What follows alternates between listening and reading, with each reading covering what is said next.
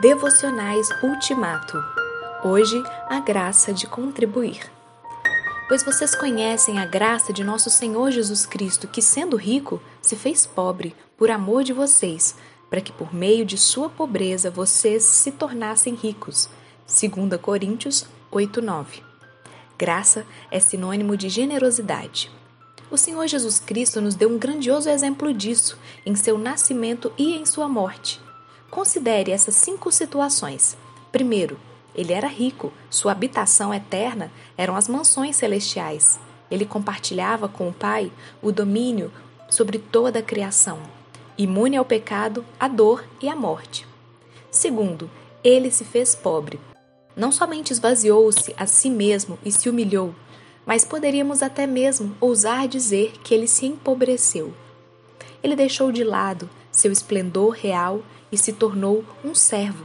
Foi obediente até a morte e morte de cruz.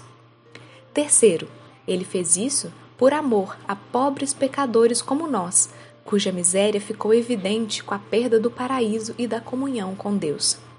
Quarto, ele se fez pobre para nos tornar ricos, ricos com as insondáveis riquezas de Cristo, isto é, com a plenitude da salvação.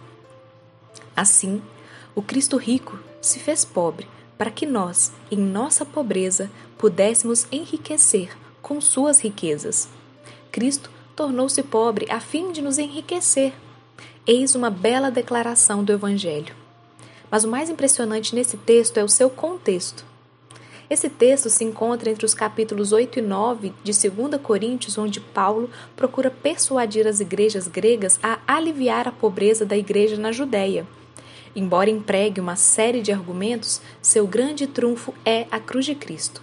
Cristo se deu completamente e por isso eles deveriam aprender a dar. A contribuição cristã autêntica é espontânea, sacrificial e simbólica.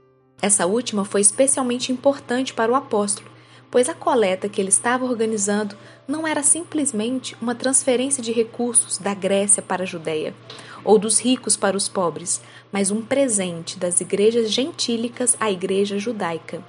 Paulo percebeu que esta seria uma maravilhosa oportunidade de promover a solidariedade entre gentios e judeus no corpo de Cristo. Nossas ofertas também simbolizam nosso apoio às causas para as quais contribuímos.